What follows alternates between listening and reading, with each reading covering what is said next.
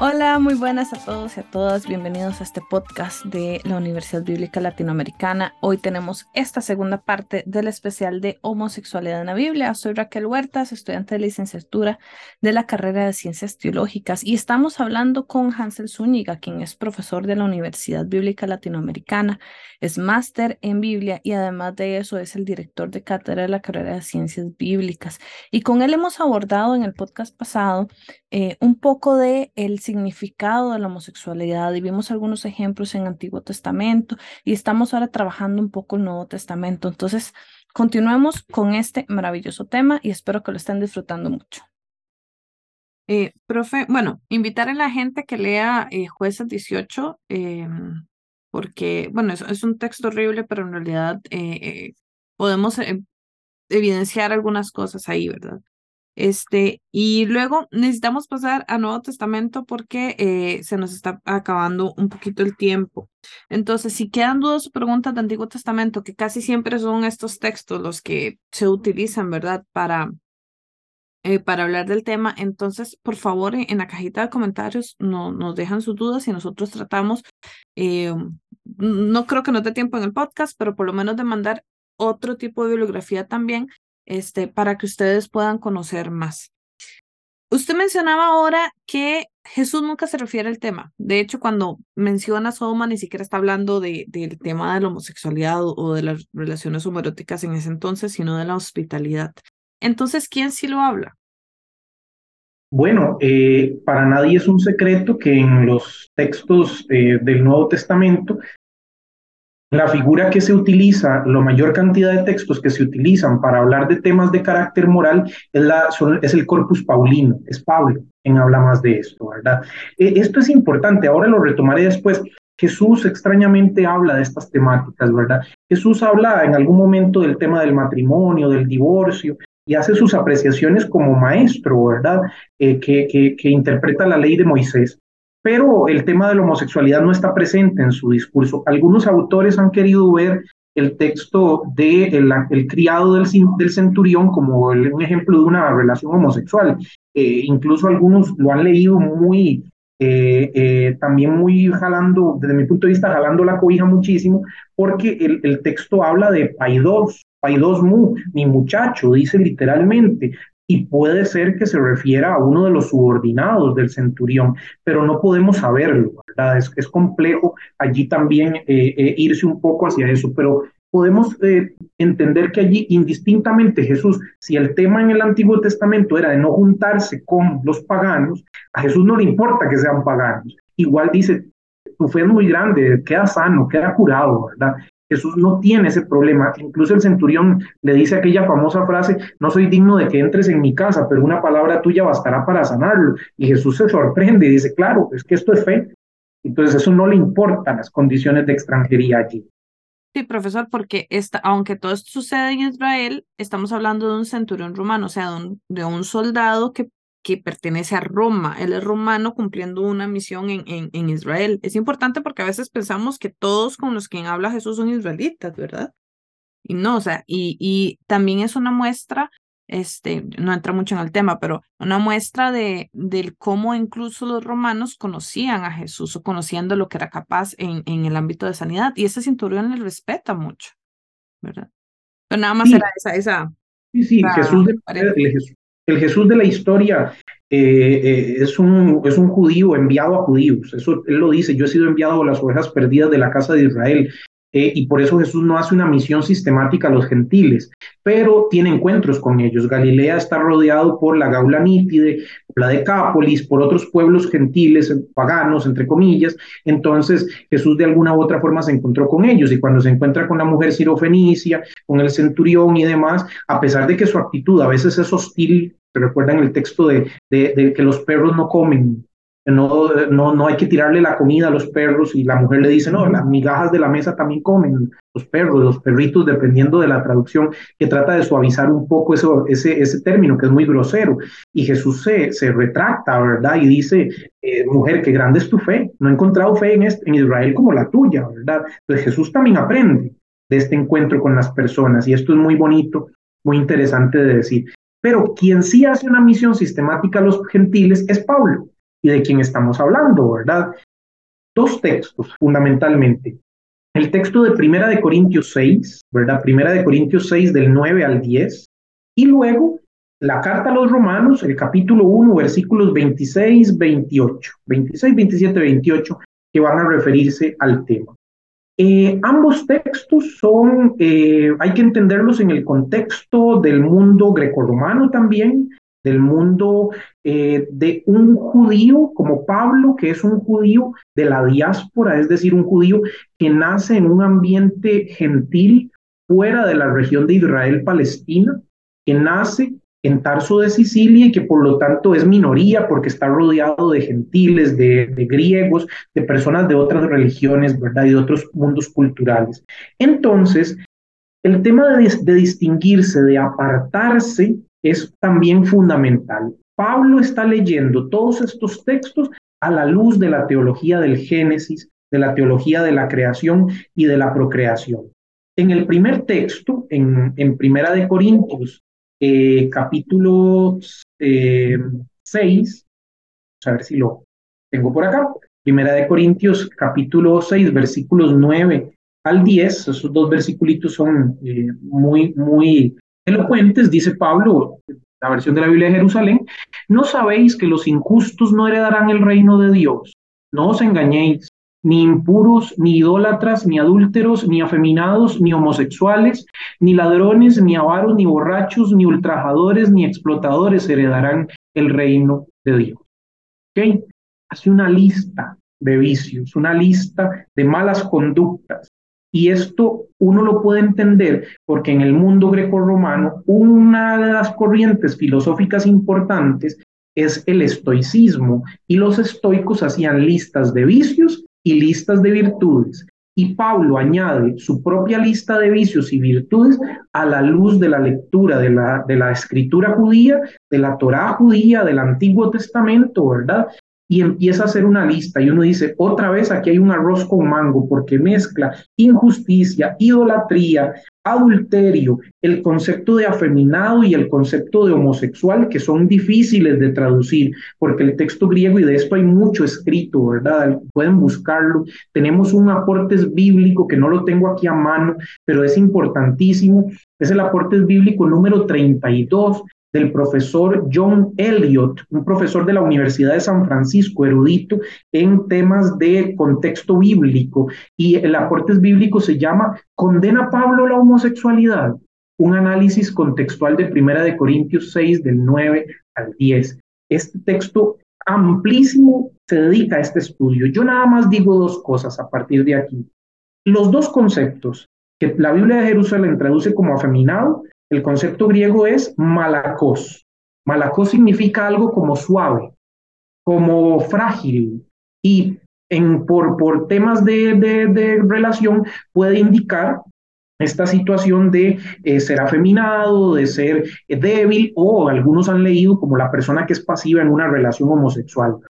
Pero el término malakos en el Nuevo Testamento se usa para otro montón de cosas, para el tema de la suavidad de, eh, de otros contextos, de otras sustancias, de materiales, inclusive, entonces no necesariamente está hablando de eso, porque el, pueden rastrear el término malacos en todo el Nuevo Testamento y ver cómo se emplea. Profe, perdón, una, pregunta con ese término.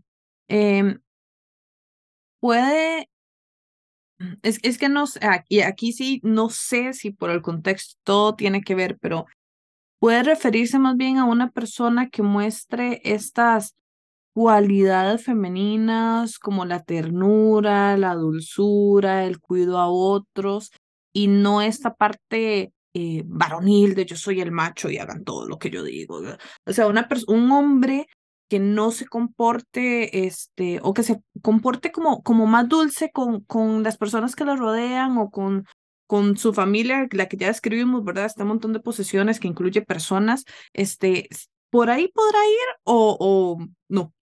No, no, sí, totalmente, tú fe, es que es la cuestión de, de, de, eh, de, nuevamente de salirse del rol que corresponde en la sociedad, otra vez la sexualidad en función de estos roles.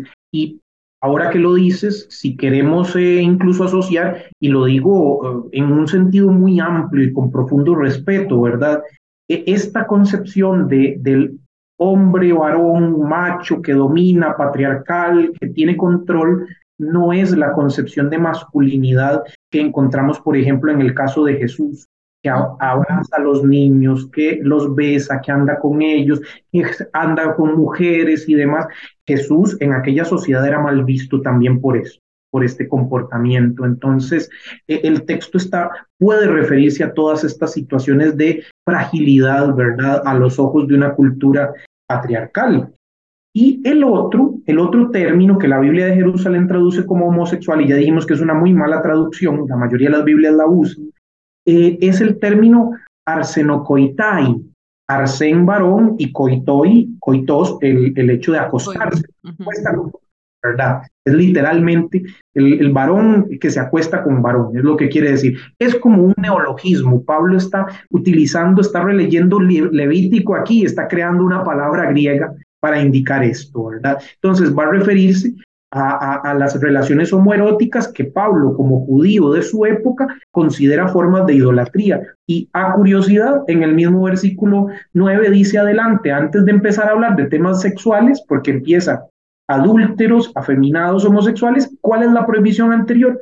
Idólatra, impuros, porque él asocia la práctica sexual con una forma de idolatría, no porque conozca el concepto de sexualidad, homosexualidad y demás. Otra vez, este es el punto, y es el punto que vamos a ver en el caso de la carta a los romanos. Porque en la carta. Sí. Perdón, ahí, eh, otra vez la interrupción. Es que eh, estoy, estoy atando cabos, perdón. Yo me acuerdo. Perdón, no la escuché.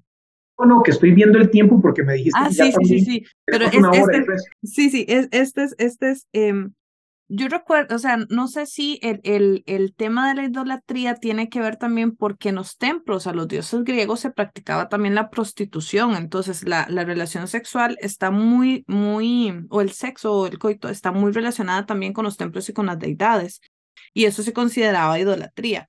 ¿Puede ir por ahí o no?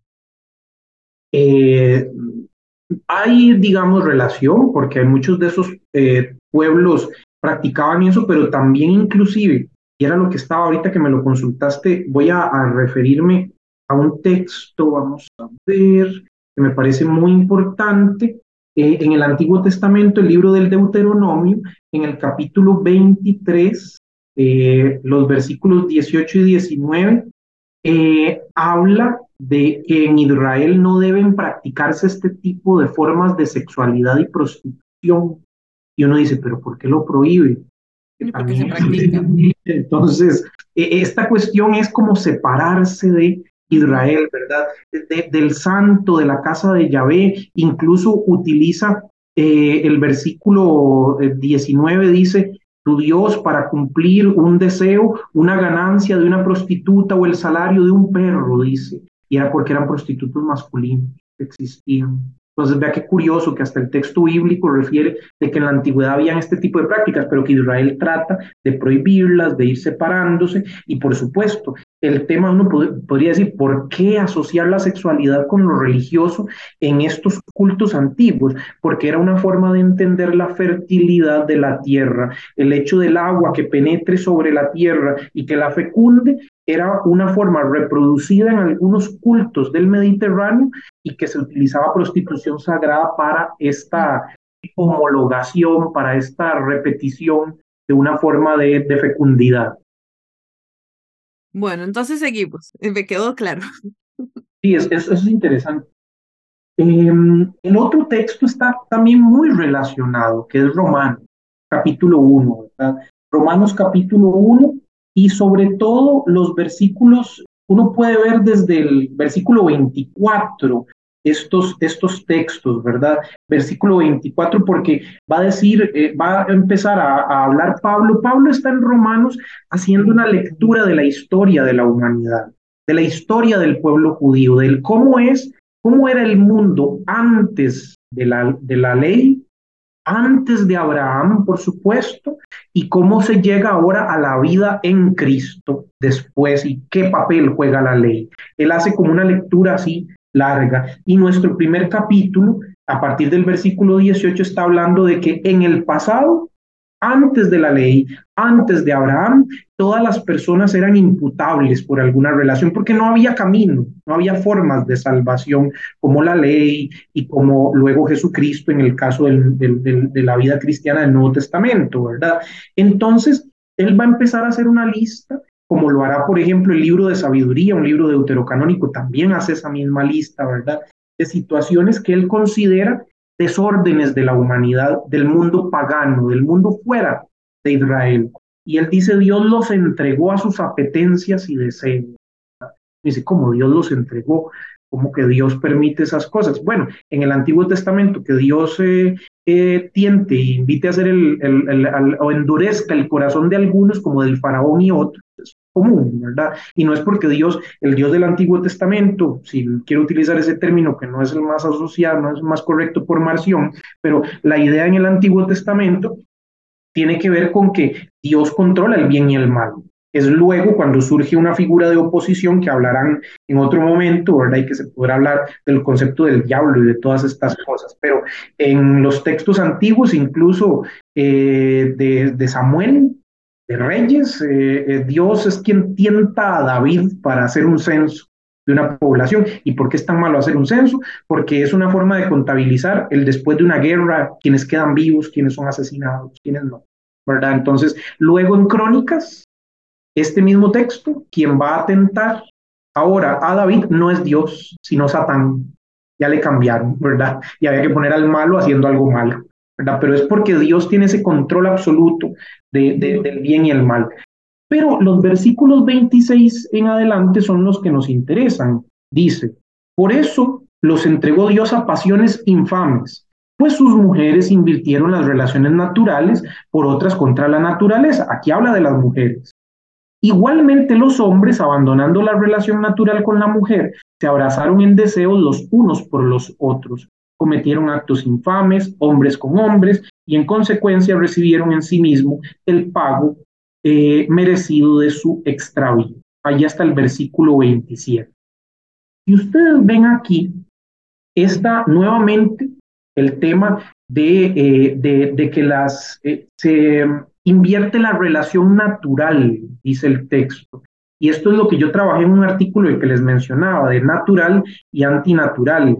El término griego que está utilizando Pablo es, eh, para hablar de, naturaleza, es physis, parafisin, catafisin, que son formas de decir eh, los, términos que encontramos aquí. Esto de antinatural se refiere sobre todo a los conceptos de lo que es natural a nivel de la sociedad, lo que se considera normal y normado socialmente. ¿Por qué estoy diciendo esto? Y muchos criticarán, sé que criticarán esta idea, pero si usted agarra el texto griego y busca, eh, busca este concepto de antinatural solo en la carta a los romanos, va a encontrar que Pablo lo usa con cuatro sentidos.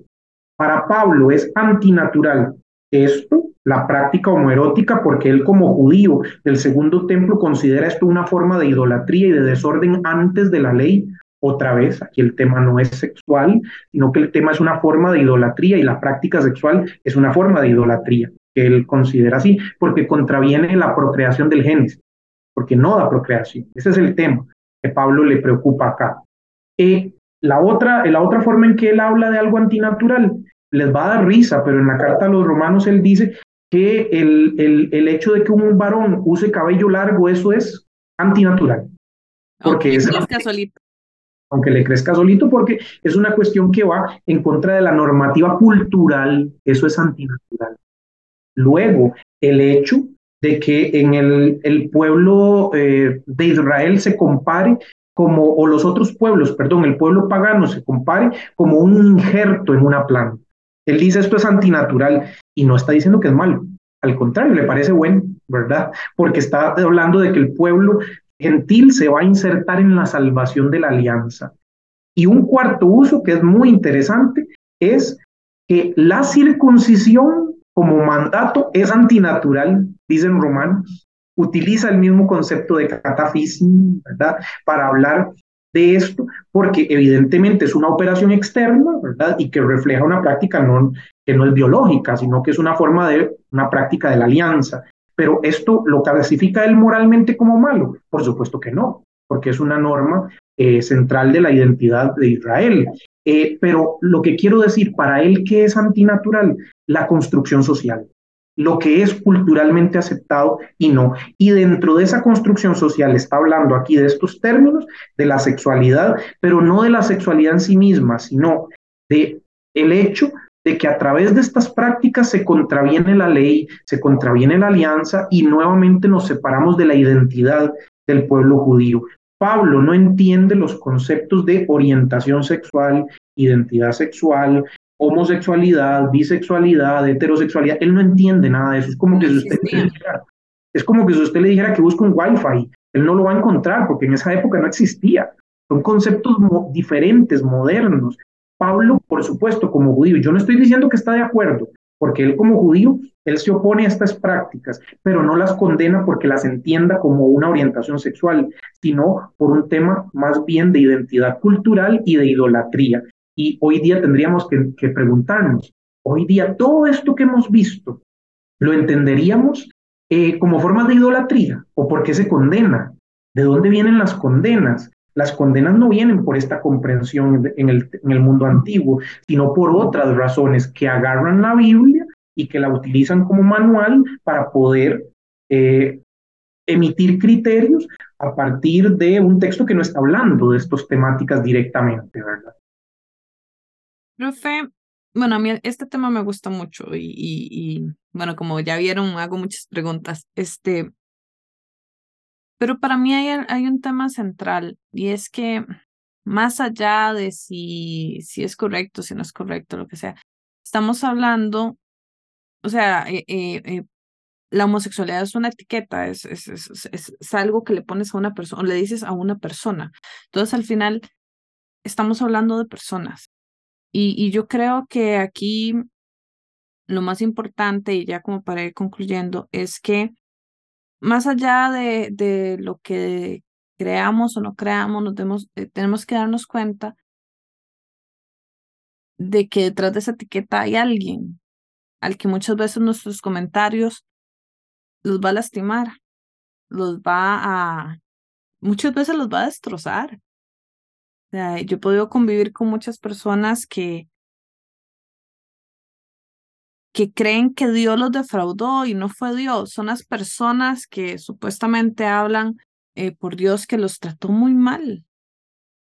y, y creo que es muy importante este, de que es más, es que ni siquiera es, me, me, cuesta decir eso porque ni siquiera es hablar de si es homosexual o no. Yo creo que la vida eh, sexual de cada persona es de cada persona y hay que respetarla, pero no debemos ser discriminados, no debemos discriminar ni tener este discursos de odio hacia ninguna persona, por ninguna razón, porque Jesús siempre dignificó, Jesús siempre, eh, y el mensaje de él es, es amor. Entonces, profe, no sé cómo, cómo ¿Usted qué nos dice? ¿Cómo terminamos este podcast? ¿Cómo todo esto que acabamos de ver, cómo lo traemos a la actualidad? Pues yo diría que una de las cosas importantes es aquí, indistintamente de las consecuencias, yo me he posicionado en los textos, en la cultura y demás, y sé que estas ideas pueden contravenir algunas de las que, las, de las que tienen las personas que nos han escuchado. Eh, sin embargo, indistintamente de la opinión de una persona u otra, eh, lo que no que yo puedo disentir, lo que no me da derecho a mí es tratar diferente a otra persona, maltratar a una persona. Esto es un punto central.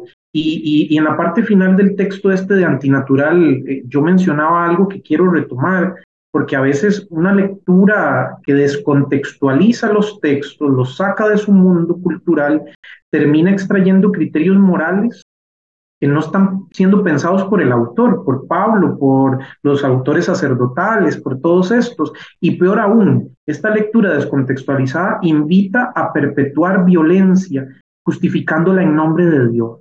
Peor aún, ¿verdad?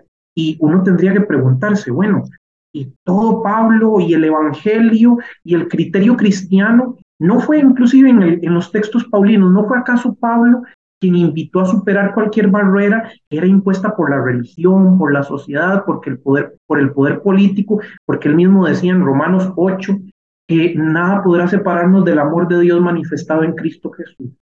Él lo dice, eso es un elemento central de su carta. No es más bien, inclusive el mismo Pablo en Gálatas, en el capítulo 1, donde acusa y de una manera muy, muy fuerte le dice a algunos, sean malditos porque están imponiendo su autoridad y obligando a las personas a pensar según su criterio y violentando elementos de la libertad cristiana que está presentes allí. Eh, son, elementos centrales en las cartas paulinas, en el Evangelio de Jesús, eh, y las perspectivas que encontramos en la Biblia sobre sexualidad, sobre el homoerotismo, prácticas homoeróticas, se desprenden de su contexto. Son textos que deben ser leídos en, en, en, un amplio margen de, de, del mundo de la Biblia, ¿verdad? Y es el Evangelio, para quienes nos decimos cristianos, ¿verdad? Es el Evangelio de la gracia, es decir, el Evangelio del don gratuito y de la entrega, el que debería marcar todos nuestros criterios. Y esto vale muy especialmente para nuestros criterios de sexualidad pero que muy rápidamente se olvida. Ojalá que este criterio de la gracia y de la libertad y del don gratuito no se nos olvide fácilmente. Profesor, muchas gracias eh, a todas las personas que nos vieron y nos están escuchando también. Este, invitadísimos de verdad a dejar sus comentarios, insistimos de forma respetuosa, pero déjenos sus comentarios, sus dudas, sus preguntas, sus reflexiones. Este, si nos está escuchando alguna persona de eh, la comunidad LGTBQ. Eh, espero que hayan disfrutado mucho su día, que hayan podido ir a marchar. Este, y, y si ustedes escuchan discursos de odio por ahí, no todos los cristianos y no todas las personas que, que, que abrazamos esta fe, este, tenemos estos discursos de odio. Entonces, este, les invito a, a, todos, a todas, a reflexionar un poco más, a conocer un poco más el tema y, y tal vez a cuestionar a veces lo que, lo que nos dicen y ver desde dónde nos lo dicen. Jesús es amor y cualquier cosa que venga de, de, desde el odio, no, por lo menos esto es ya mi, mi opinión personal, no, no creo que empate mucho con el mensaje de Jesús. Entonces, espero que les haya gustado este podcast o por lo menos que les haya generado un poquitito de, de controversia, no sé, de pensamiento, de, de, reflexión, que les haya sembrado una semillita para conocer más.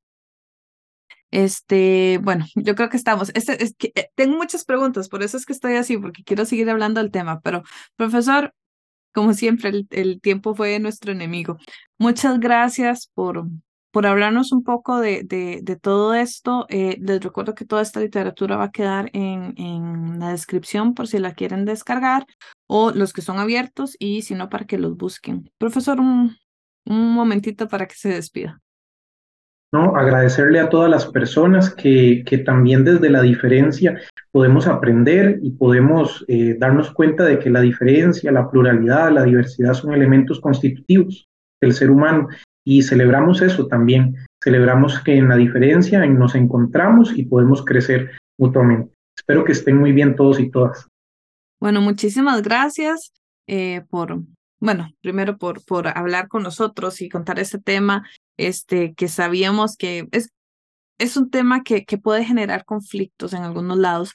Este, espero que todas las personas de verdad eh, hayamos aprendido algo, hayamos reflexionado algo. No tienen que estar de acuerdo con nosotros, este, pero lo importante es siempre escuchar todas las versiones posibles y siempre enriquecer el conocimiento que tenemos. Entonces, eh, muchas gracias. Nos vemos en la próxima. Recuerden que esto es especial. Eso quiere decir que pronto, el, no sé si este sábado el que sigue, viene ya eh, el siguiente episodio de todo lo que estamos haciendo de Nuevo del ciclo Nuevo Testamento, que está muy bueno, estamos cerca de terminar y casualmente, si más no me equivoco, seguimos con Pablo. Entonces vamos a seguir hablando un poco de, este, de estos textos. Muchas gracias, nos vemos. Eh, soy Raquel Huertas, hoy estoy hablando con el profesor Hansel Zúñiga. Nos vemos en la próxima.